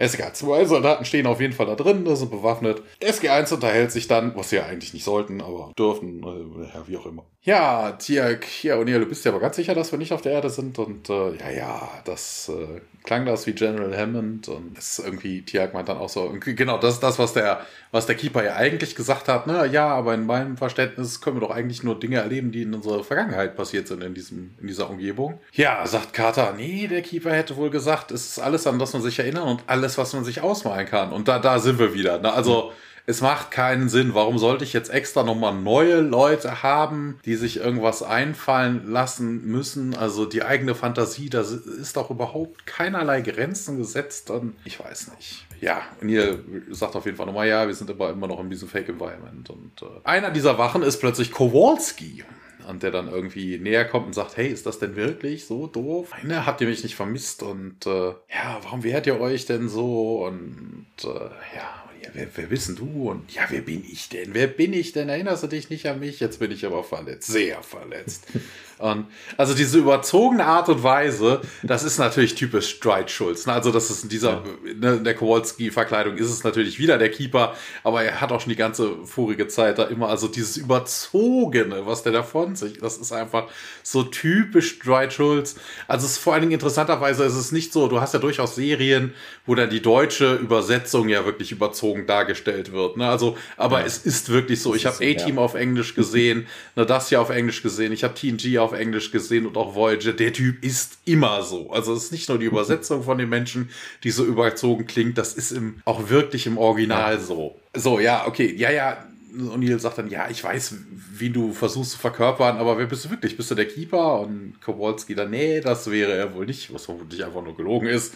Und äh, ja, aber was was denn dann? Eine Projektion und äh, weil ne, du bist ja nicht real und äh, ja, aber wenn du nicht real bist, dann hast du ja auch hier nichts gegen und O'Neill haut diesen Kowalski um und Tialk äh, knallt dem anderen Guard eine und ja, dann schnappen sie sich die Schlüssel und äh, beziehungsweise die Keycard und dann äh, ja hauen sie ab und in einem, in einem Kreuzgang sehen sie diese Residents, die sie da irgendwie beobachten und, und ihr sagt dann Hallo. So ein bisschen dämlich. Und zwei von den Residents kommen näher und ziehen sich ihren, ihren komischen Schleier hoch. Und äh, ja, wir haben euch irgendwie gesucht und ja, erzählt uns doch mal irgendwie, was ihr da angefangen habt, uns zu erzählen und wie es denn draußen aussieht. Ja, Türk sagt, ja, draußen ist auch wieder so trocken. In, it is in quite, it is in fact quite agreeable. Also ja, okay, ist ganz, ganz, ganz nett draußen. Also dröge und dann, ja, also ist das Gift weg und äh, alles ist nicht tot und äh, nö, das sagt Daniel, ganz, ganz im Gegenteil, draußen blüht alles und äh, ja, das kann doch nicht sein, sagt der eine Typ und der Keeper sagt uns immer, es ist alles draußen ist gefährlich und, und hier, ja, der Typ lügt halt einfach. Also man ist sich so nicht so ganz sicher. Die beiden, äh, ne, die, der eine Resident scheint so ein bisschen offener zu sein, der andere so, ja, hm, warum sollte man, warum sollte der Keeper, der sich so lange um uns gekümmert hat, irgendwie äh, uns belügen oder sowas? Wobei der sich ja nicht um die kümmert. Also ich ja. weiß gar nicht, was der da tut. Also er ist Teil dieser Simulation, ja, okay, so what? Ne? Und die um sie kümmern tut sich ja eigentlich die Maschinerie draus. Ja. Also warum die jetzt meinen, dass dieser Typ sich um sie kümmert, weiß ich nicht. Außer die wissen etwas, was wir natürlich gleich feststellen, ähm, aber das glaube ich nicht. Ja, Uni bietet denen auf jeden Fall an, er könnte es ihnen zeigen und ich weiß zwar nicht, wie Uni ihnen das zeigen will, die sind ja in dieser virtuellen Realität ja. und der, der Keeper hat ja eigentlich gesagt, es gibt gar keine Möglichkeit nach draußen mehr zu kommen und ja, ne, man läuft auf jeden Fall los und äh, ne, SG1 führt die Residents durch die Korridore und hinter O'Neill her und ne, O'Neill sagt dann, wird dann gefragt, ja, was machen wir eigentlich schon, wohin laufen wir? Und sagt dann, ja, wir. Na, also das ist so dieses, dieses Denken, was man halt so vom Realleben hat. Ja, komm, wir gehen einfach durchs Gate, ne? wir sind ja im Stargate-Zentrum und zeigen ihnen einfach den Planeten. Ne? Also, warum auch nicht? Ja, Daniel versucht natürlich da irgendwie ein bisschen Logik reinzubringen und Daniel, äh, Jack ist davon irgendwie verwirrt. Ach komm, lass mich doch in Ruhe. Und sie laufen dann weiter und kommen dann irgendwann äh, im Gate Room an. Das Stargate, äh, das Stargate äh, erwacht zum Leben und äh, natürlich geht auch der Alarm los und äh, ja, die SG1-Team kommt rein mit den, mit den Residents. Interessanterweise ist irgendwie wie in SG, wie in Staffel 1, also keine Ahnung, ob die die Folgen nacheinander gedreht haben. Das sieht so ein bisschen aus an dieser Politics-Folge, weißt du, wo das ganze Stargate Center ja, ja abgehängt war, ne? Also alles mit Tüchern bedeckt und weißt du nicht was, ne? Ja, man sieht auf jeden Fall Hammond oben im Kontrollcenter, der irgendwie unauthorized Stargate Activation, shutting down the gate, ne? Und Hammond hammert da auf der Tastatur rum, was der vermutlich noch nie im Leben selber gemacht hat, ne? Also das Stargate geht auch dann aus und äh, okay, Hammond sagt dann, hey, ihr über das Mikrofon, SG1, Sie gehen mir auf den Senkel. Ja, und ihr stürmt heraus und läuft auch nach oben. Wir kommen in diesem Kontrollraum an. Ja, Hammond hört auf, an der Computerkonsole rumzutippen und dampft dann auch ab. Und äh, ja, O'Neill verfolgt ihn weiter, Daniel hinterher und komm, Daniel, komm. Und äh, ja, wieder ein Szenenwechsel. Wir sind in einem Korridor. Hammond geht da um die Ecke relativ zügig und verwandelt sich dann in diesen Keeper. Daniel und O'Neill laufen ihm hinterher und der Hüter geht dann durch eine andere Tür als eben Tiert und Carter da, die da auch gerade im Flur entlang gehen und sich der O'Neill und Daniel anschließen. Sie gehen dann hinter dem Hüter auch durch die Tür. Auf der Tür dann, jetzt ist dann wieder dieser Ursprungsort angegeben, P7J989 und SG1. Nee, nee, hm? nee. Der, das, ähm, also die, das Transkript ist hier ein bisschen ah, wischiwaschi. Ja, ähm, angeblich ist es das Zeichen Ach so, ja. Von, von dem Planeten, also der, der Point of Origin, aber das ist es nicht. Das ist ein, äh, das ist so eine ähm, Symbolisierung von diesem, von diesem Strudel, ne, wo die Leute ja, drin stimmt. auftauchen und wieder verschwinden. Also da ist so, Symbol, so, so, ein Strudel drauf abgebildet. Genau, ja. SG1 wird langsamer und ja, als sie am Ende dann vom Korridor diesen Kuppelbau jetzt auch wieder sehen und als sie sich dann da nähern, sehen sie, dass die Stasiskammern dann diejenigen sind, wo dann Odil noch drin ist. Ja, er starrt sich jetzt sozusagen auch selber da an, sieht sich da in dieser Kammer und die Schläuche lösen sich nun von O'Neill da, von seiner Schläfen und er wacht da auf. Der Rest des Teams ist ebenfalls nun wach und ja, sie verlassen jetzt diese Kammern. Wobei das interessant ist, ne? Also warum sollte der Keeper, der, der sie ja eigentlich gar nicht rauslassen will, der den den Weg nach draußen ja. zeigen. Ne? Also er hätte ja genauso gut sein Armband benutzen können und hätte sich einfach wieder wegteleportieren können. Ne? Das ist ja alles nur virtuell, also keine Ahnung. Vor allen Dingen, wenn er der Schaffer dieses Systems ist, dann ist da plötzlich eine Wand, wo vorher keine war. Also ja. ich, ich weiß nicht, warum er den jetzt den Weg nach draußen zeigt, weil das ist ja eigentlich das Letzte, was er tun will. Genau, er will die ja so lange eigentlich wie möglich da behalten, ja. Daniel Glaub fragt jetzt, na, sind wir jetzt wirklich hier raus? Und, und sieht dann diesen Keeper auf eine Tür zu laufen und ja, hey! Und der Hüter entkommt dann, also rennt dann weg durch die Tür. Sie verfolgen den. Dann sind wir nun außerhalb von dieser Kuppelstruktur. SG1 rennt immer noch dem Hüter hinterher. Tiak schnappt ihn sich dann und packt ihn an den Schultern. Sie haben ihn jetzt eingeholt und ja, der dann ängstlich, ah, bitte tut mir nichts. Ich wollte nichts Böses. Hier versteht die Existenz meines Volkes da. Ich wollte nur das Beste für sie. Das ist so ein bisschen wirklich wie Tin Man, ne? Also wirklich. Ja, ne? ja ich will doch nur euer Bestes oder unser Bestes. Na, also bitte, bitte. Vielleicht sollten die beiden sich mal treffen, oder? Dann. ja, er kann sich ja in einen Roboter verwandeln lassen. Ja, das, das ist ja alles machbar. Carter meint dann, ja, wie lange kommen Sie denn hier schon her, um diesen Garten zu pflegen? Und der Hüter dann, ja, ist doch wunderschön, nicht wahr? Und O'Neill, hm, wie lang? Und der, ja, viele, viele Jahre. Ja, warum lügen Sie dann hier die Leute an, fragt Daniel. Ja, warum geben Sie nicht einfach denen die Möglichkeit, da herauszukommen? Und der Hüter dann, ja, unsere Rasse war es, die den Planeten überhaupt erst beschädigt hat. Und wenn ich sie rauslasse, werden sie irgendwie den Planeten wieder verletzen und hat er dann, sie machen Witze, oder? Und hier, ja, vielleicht wird ihr Volk nicht äh, noch einmal hier denselben Fehler machen. Ja, und die, ja, sie sind sehr dafür, Leuten eine zweite Chance zu geben, nicht wahr? Also etwas ironisch. Der Hüter etwas empört. Ja, niemand hindert sie doch hier daran, das alles zu verlassen Portale wie das, äh, was Sie auch benutzt haben, das gibt's doch hier überall. Denn dann, Sie meinen also, wir hätten jederzeit hier gehen können, wenn wir wollten. Wir hätten nur durch diese Türen gehen müssen. Der Hüter weiter, ja, jeder kann hier zu jeder Zeit kommen und gehen. Die Portale sind immer offen. Ja, ja. Was, was auch totaler Blödsinn sein wird. Ne? Also mal ganz ernsthaft, diese Portale wird der Hüter schon versteckt haben, weil wenn den ja. Leuten langweilig ist, werden die natürlich überall mal wild Klar. rumrennen in dieser virtuellen Realität. Das heißt, man hätte schon längst den Ausgang gefunden. Ja. Also der wird die schon im Normalfall irgendwie verstecken und das war jetzt reiner Zufall, weil er selber rausgegangen ist, dass genau, es weil er es gerade benö benötigt hat, da eine Tür zu machen. Ja. O'Neill dann auch, ja. Natürlich müssten die Leute auch erst wissen, äh, dass sie das da existiert, ne, die Türen, um sie benutzen zu können. Der Hüter, ja, was sie ihnen ja jetzt gezeigt haben. Ja, also ist nicht erfreut und Carter auch, ja. Und sie müssen natürlich auch wissen, dass es einen Ort gibt, an den sie gehen könnten. Und äh, der Wächter weiter erbost, ja, und sie haben ihnen das gesagt. Sie haben alles ruiniert, ihren Verstand vergiftet. Die Katastrophe ist da. SG1 dreht sich um und sieht dann, wie die Bewohner da aus diesem Kuppelbau strömen. Es klingt, als ob das Hunderte wären. Ja.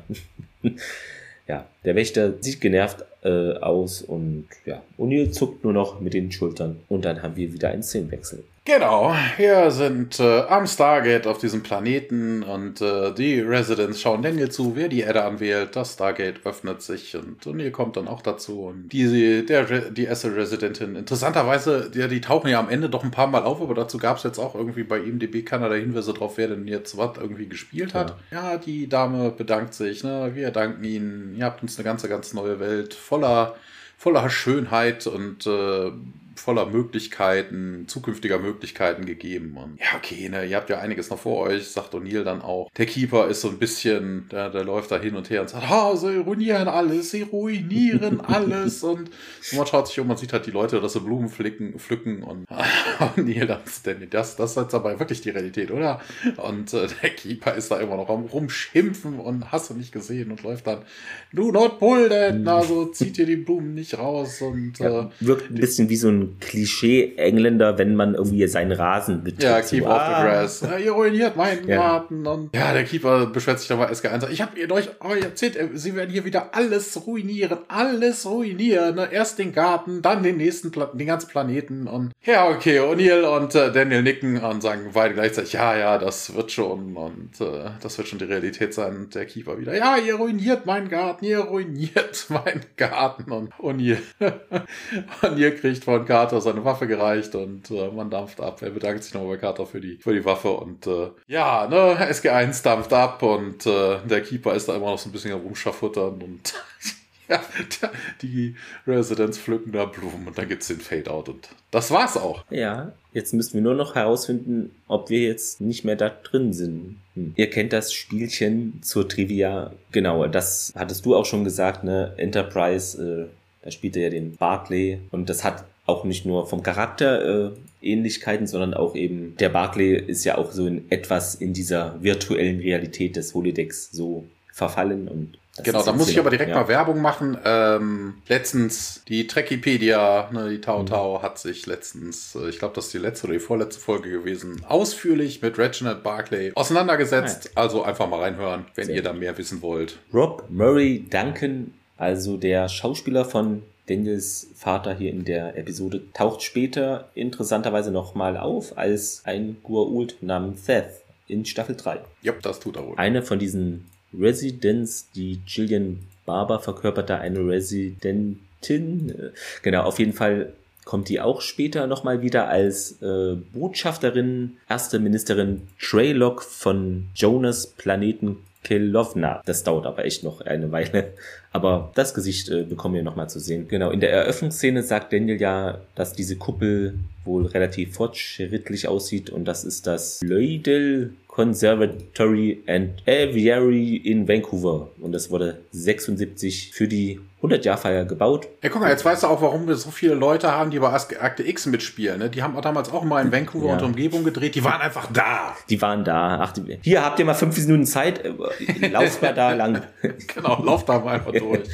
Ja, genau. Und Drehorte auch für Battlestar Galactica Fringe und Andromeda Supergirl. Das ja. wurde da auch verwendet, ja. Genau. Ach so, ja, wir erfahren noch eben, dass diese Jolina von Malkshur Sache äh, in die, also hatte, wurde ja von Carter, da war ja in ihr der Goult sozusagen. Und das hat jetzt auch wohl diese Auswirkungen irgendwie dass sie da nicht so anfällig vielleicht ist gegen ja solche. Ja, wo, ja, wobei das auch nicht. Mumpitz ist. Also von wegen ja. bei Carter ist das richtig, ne? Also der hat vermutlich ihr Gehirn etwas beeinflusst oder ja. sowas. Bei Tialk, äh, das haben wir ja in der Folge gehabt, wo sie versuchen, den äh, Symbionten da irgendwie zu mhm. betäuben oder rauszuholen und hast du nicht gesehen. Es gibt keine Draht zwischen dem Goa'uld und dem, dem äh, Jafar. Und vor allen Dingen hat er sich ja auch nicht mit Tialks Gehirn verbunden. Der ist einfach nur in dieser Brutkammer da unten drin. Also der hat keinerlei sonstigen Einfluss auf diesen Körper, in dem er drin wohnt. Also Tialk hätte man genau so äh, lesen können wie alle anderen auch. Außer der also, hat irgendwelche krassen Abwehrmechanismen. Keine ich habe keine Ahnung. Ja, aber stimmt, äh, bei den Tok'ra ist es ja anders, dass die da auch immer kommunizieren und auch die Stimme wechseln können und so. Aber ja. Ja, aber die Tok'ra sind ja mit deinem Gehirn verbunden. Das ja, genau. ist ja genauso ja. wie ein ganz normaler Gua'uld. Aber ein Jafar hat den Gua'uld in seinem Bauch. Ja. Also der verändert ja nicht das Gehirn des, des, des Jafar, das in ihm ist. Dann noch zu Drehorten. Also dieses Haus da, das gestürmt werden soll hier 1982 in Ostdeutschland, ist wohl gar nicht in Ostdeutschland. Was? Ach nein. nein. Und es war auch nicht 1982. Nein. So kommt's raus. Genau. Es ist nämlich eine Foxglove Farm in der hier, keine Ahnung, Straße in der Gemeinde Langley, British Columbia auch. Ja, wie immer. Später war es auch das Haus von Kane in Stargate, der Folge Icon irgendwie. Aber das dauert, glaube ich, noch. Und, ich kenne ja. Kane bei Command Conquer. Ja, da hatte ich auch erst dran gedacht. Und das Haus gibt es wohl auch in der Serie Outer Limits. Da war es das Haus der Kress. Und äh, interessanterweise noch in ich weiß nicht, ob es ein Film war, auf jeden Fall in, oder auch eine Outer Limits Folge des Sand Kings. Da spielt Bo Bridges die Hauptrolle, da taucht es auch auf und der kommt ja dann auch noch, ist ja sozusagen Hammonds Nachfolger Irgendwann mal, in ein paar Jahren. Oh ja, die Sand Kings, das habe ich unlängst sogar noch gesehen. Großartige ah, ja. Folge. Das ist irgendwie so eine so komische, ja, so Käfer, Krabbelkäfer, die äh. unter, unter dem, unter dem Boden irgendwie. Okay. Und dann solche, solche, also der, der Schauspieler beugt sich dann halt über dieses Ding und die bauen sein Gesicht halt dann irgendwie nach. Aha. Ne, aus Sand und bekriegen sich dann untereinander und äh, sowas in der Richtung. Also wirklich eine gute Folge, eine sehr, sehr. Also das mit den Sand Kings, das war wirklich eine tolle Folge. Erinnert mich jetzt erst an die hier Replikator, wie dann äh, Carter so nachgebaut wird. Ja. ja, ähm, diese virtuelle Realitätsnummer taucht später nochmal auf in der Folge Avatar und mögliche Einflüsse könnten eventuell eben für diese Folge sein. Star Trek Holodeck-Episoden Matrix, Lost in Space und An American Werewolf in London kenne ich nicht den Film mehr. Es ja. ist aber nicht nur, es ist nicht nur ein Holodeck. Ich musste nämlich bei dieser Folge eher an eine andere, an eine andere Technologie denken, die es in Star Trek gibt. Und zwar gibt es in Deep Space Nine in der Folge äh, 9 der ersten Staffel Move Along Home. Das ist die, wo Quark irgendwelche Gamma-Quadrantler betrügen will hm. und die dann dieses, dieses Spielchen mit diesen Chaps Ne, wo dann die Crew so der, klein werden. Die ist, nein, nein, nein, nein, nein, nein, nein, die, ich weiß nicht, konnte man die Figuren gar nicht sehen? Ich ja. weiß es gar nicht.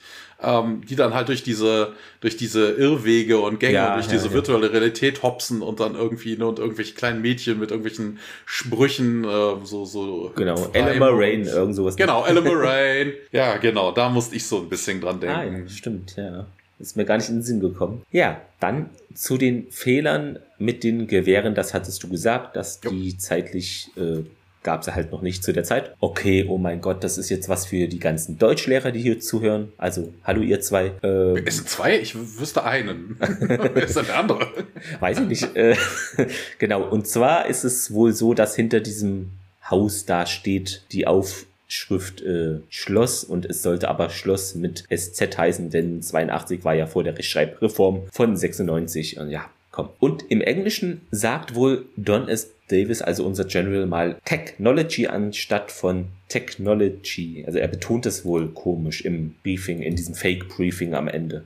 Ja, okay, aber das aber, kann ja auch dialektgeschuldet ja. sein. Also warum das jetzt ein Fehler sein soll, weiß ich nicht. Ja, und dann gibt es noch größere Ungenauigkeiten. Ähm, Im Piloten erwähnt Kowalski nämlich, dass er mit Jack nach Abydos mal ging und nie wusste, dass Jack einen Sohn hat. Aber wir erfahren ja in der Episode, dass die Leute also hier zusammen auch Missionen gemacht haben, auch Kumpels waren. Und da ist es nämlich dann schon relativ unwahrscheinlich, dass irgendwie Kowalski jetzt nie mit Jack über die Familie gesprochen hat. Also das ja, wirkt nicht so glaubwürdig. Und im Film hieß es nämlich auch, dass Daniels Eltern bei einem Flugzeugabsturz ums Leben kamen und in der Folge starben sie ja bei diesem Unfall im Museum. Aber da gibt es wohl Spekulation, dass es sich da die Eltern mit dem im Film, die da auf die sich Bezug genommen wird, äh, die, vielleicht seine Pflegeeltern sein können, aber das wurde nie irgendwie offiziell bestätigt. Also so, Daniel ja. hat nie Glück mit seinen Eltern. Ja. Das ist, äh, ach, das bei den drei Fragezeichen ja auch, das ist ja auch noch immer so spekulativ. Ja. Sind Justus Eltern jetzt bei einem Flugzeugabsturz umgekommen oder bei einem Autounfall oder einfach nur verschollen?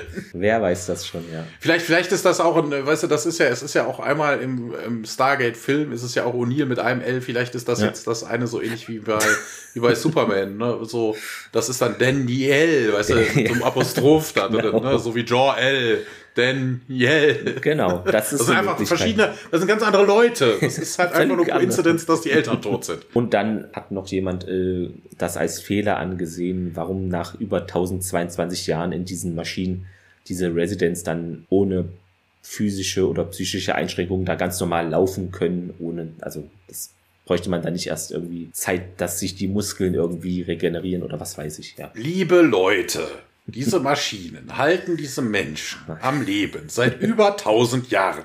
Glaub mal wohl, dass die so ein bisschen Muskeln aufbauen können. Genau, du, das wird so trainiert, weißt du, das rüttelt einen immer so.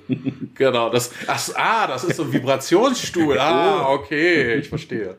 Möglich, ja. Okay, dann kommen wir jetzt zum Zitat der Woche. Hast du da was, Thomas? Are you cracked? Das war einfach großartig. Sind sie bekifft? Das war wirklich, wirklich gut. Ja, ja ähm, ich habe das genommen hier vom Bewahrer, vom Hüter, der da zu diesen Residents da, die gerade Blumen pflücken am Ende, ja, hier, ruiniert meinen Garten, nicht daran ziehen und dann, ja, ich habe euch ja gesagt hier, sie werden alles ruinieren, erst den Garten, dann den ganzen Planeten. Ja. Fand ich einen schönen Abschluss, ja. Wobei die beste Szene war eine andere, ohne Zitat, eigentlich, wo Jack dem Hammond auf den Kopf klopft, ja. wie so ein kleines Kind. Ja, das war auch gut, ja. das war einfach gut. Ja, äh, kommen wir zum Fazit. Ich glaube, ich bin jetzt dran, keine Ahnung. Ja. Also mich hat es etwas gewundert, weil es wird ja angeblich, wird uns Zuschauern so suggeriert, ja, die dramatischste Erfahrung oder prägendste äh, genommen und dann kann man die vielleicht ändern oder nicht. Und warum wird, ist O'Neills traumatischstes Erlebnis der Verlust eines Freundes und nicht des seines Sohnes, der ja durch seine Waffe starb? Das wäre dramatisch irgendwie viel dramatischer gewesen und ja klar, es wurde schon in Code Lazarus behandelt, aber wäre doch hier die logischere Wahl gewesen, irgendwie aus meiner Sicht jedenfalls. Ja, und es wurde irgendwie versucht, so den Charakter nochmal Tiefe zu geben, aber ja, so richtig emotional wurde es selten, würde ich mal sagen. Es, ja, ich fand es von der Umsetzung manchmal etwas äh, schwierig. Äh, Spannung war auch aufgrund des deutschen Titels jetzt auch nicht so viel da wir hatten diese Fake-Steine und was ich auch überhaupt nicht verstanden habe, warum man diesen Charakter da Melbourne eingebaut hat, denn er klingt einfach wie Mayburn. Also das merkt man doch, wenn man das schreibt, oh, passt mal auf, können wir den nicht irgendwie anders nennen. Keine Ahnung. Das, Horst. Ja, was weiß ich. Horst Jackson. Keine, Horst Jackson. Ja, genau, irgendwie anders halt, ja. Ich lese ja immer noch diese Episodenbücher und so äh, und andere Infos hole ich aus verschiedenen Büchern noch zur Trivia und da zitiere ich doch mal Wolfgang Holbein, der da auch Episoden-Guides gemacht hat und er hat unter anderem geschrieben, erneut ist der deutsche Titel eine absolute Fehlleistung. Fand ich sehr direkt, ja. Holbein hat sich zu, zu Stargate geäußert? Ja, der schreibt, hat die ganzen äh, Guides geschrieben, ja. Okay. Wolfgang Holbein, also die ganzen Star, zu weiß ich nicht bis welche Staffel genau, aber. Okay, was der ja. so alles geschrieben hat. Also ich wusste, dass er Indiana Jones durchaus manche Bücher ja. dazu geschrieben hat. Nee, ne? Damals noch im Goldmann Verlag, ja. aber dass der jetzt irgendwelche Stargate-Guides gibt. Ja, ja, ich, also ich weiß nicht genau. Die Folge finde ich ein bisschen schwierig. Ich fand äh, unser Herr Schulz hat da noch ein bisschen was rausgeholt. Ohne ihn hätte ich es vielleicht schlechter empfunden. Deshalb mit viel Wohlwollen Daumen quer, aber eher mit der Tendenz nach unten. Denn ja, ich weiß nicht, es war jetzt nicht so spannend und Charakterentwicklung wurde eher vorgegaukelt. Ich hätte es vielleicht spannender gefunden, man hätte Tialk und vielleicht Sam gesehen. Das wäre dann vielleicht spannender gewesen, aber naja, weiß ich nicht. Ja. Gut, äh, du hast ja vieles schon gesagt. Mhm. Ich muss auch sagen, also da gab es viel durcheinander. Ne? Also warum sollten ihr, ne, einerseits äh, sagt der Keeper ganz klar, hey, ihr könntet Ideen haben, daran dann irgendwas äh, an, an Ideen einbringen. Wobei ich mir dann persönlich auch denke, was bringt es denn Residents, wenn so andere Leute in Geschichten zugucken? Der Witz wäre dann ja, also das Einzige, was ich verstehen könnte, neue Leute, mit denen man sich unterhalten könnte. Ne? Also, ja, ja. dass man sich darüber freut oder keine Ahnung, dass man dann insgesamt diese Szenen erlebt keine Ahnung, was ich was.